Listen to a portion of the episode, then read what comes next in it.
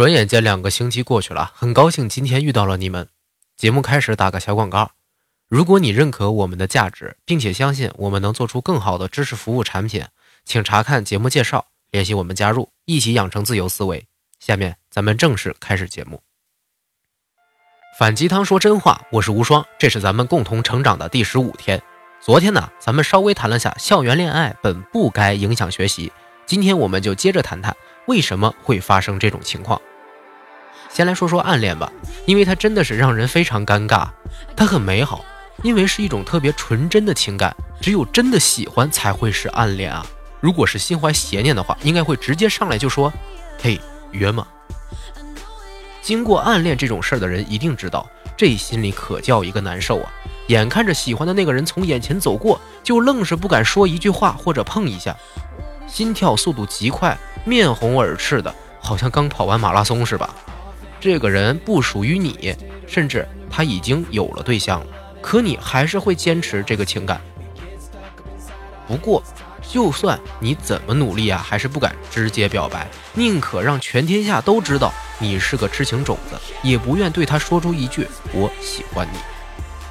更重要的是，你在暗恋一个人的时候啊，会不停的想那个人，吃饭时候在想，睡觉时候在想，而你在学习的时候呢，一定也在想。所以喽。结果就是，上课和做题的时候啊，本该认真看书、听课、思考的你，几乎全部注意力都放到了你暗恋的那个人身上。这种思而不得的状态是最被诟病的了，就是因为这种得不到手还惦记着的胆小，占用了很多人的学习时间，结果成绩就不好喽。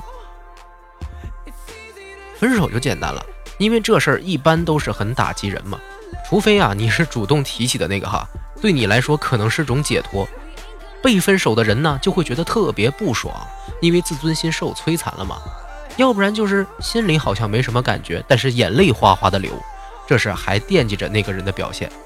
总归就是没有得到吗？要不然就是一直没到手，要不然就是得到又失去了。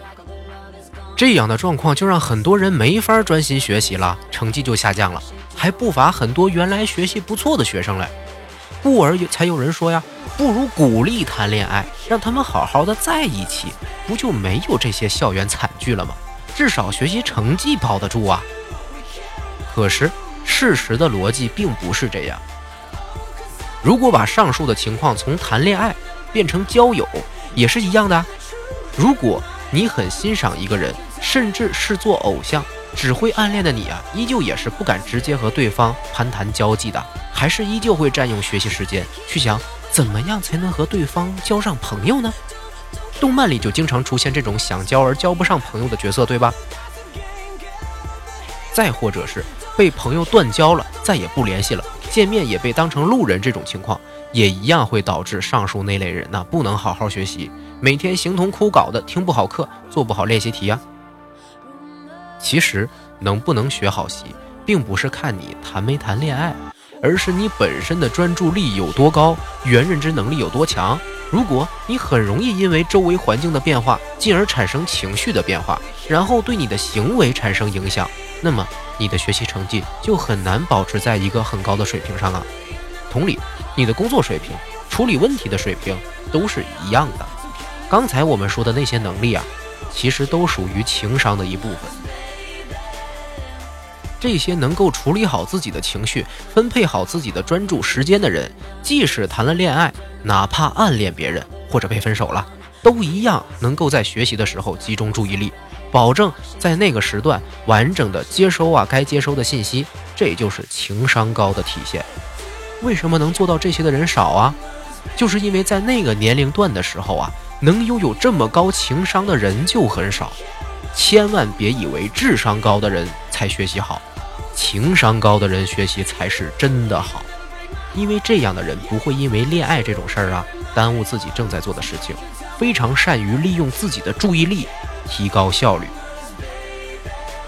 反之呢，那些会因为恋爱耽误学习甚至生活的人，他们还会因为各种各样的事儿耽误自己，静不下心专注的做事，所以。并不是因为什么谈恋爱影响学习，而是因为你本身就不是一个能够学好习的人。只不过恰好谈恋爱这个理由被某些别有用心的人拿来做了替罪羊啊！教育这个事儿，在任何年代、任何地区、任何种族都是说不清道不明的。以后有机会咱们细谈。请记住，优秀是一种习惯。你属于情商高的那类人吗？订阅关注并把这一期分享出去，在评论区和我聊聊你的学习经历吧，和我一起成长。咱们明天再见。